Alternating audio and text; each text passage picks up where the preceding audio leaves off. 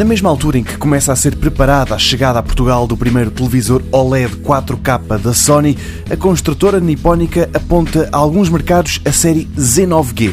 Dito assim, isto não parece grande coisa, mas tratam-se das TVs 8K da Sony e tem preços que de repente fazem com que os valores pedidos pelas 4K pareçam razoáveis. Basta olhar para a 8K mais barata, um modelo de 85 polegadas que será posto à venda em junho e que vai custar o equivalente a 11 mil euros. Já o equipamento de 98 polegadas custa o mesmo que um carro topo de gama de uma marca assim assim, 62 mil euros. É por causa destes valores quase absurdos que se fica com a impressão que os novos OLED 4K nem estão caros. Os televisores da série A8G apresentam um painel com 8 milhões de pixels auto-iluminados. A Sony fala num nível de contraste e de fidelidade das cores sem precedentes num ecrã OLED.